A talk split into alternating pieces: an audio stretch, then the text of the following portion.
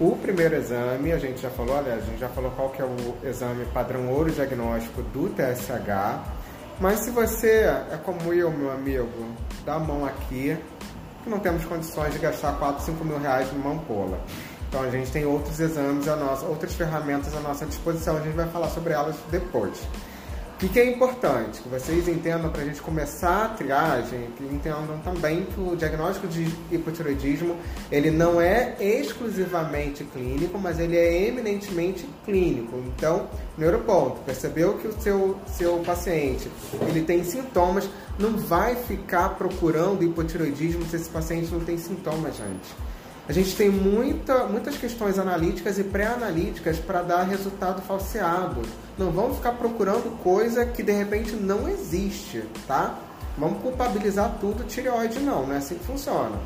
Então, uh, procura triar clinicamente. Tem sintomas? Tem, tá obeso, tem dificuldade de perder peso, tá dorminhoco, tá sonolento, Dermatopatias frequentes, e lembrando que o fato de ter dermatopatias frequentes também não é patognomônico de hipotiroidismo, mas pode acontecer.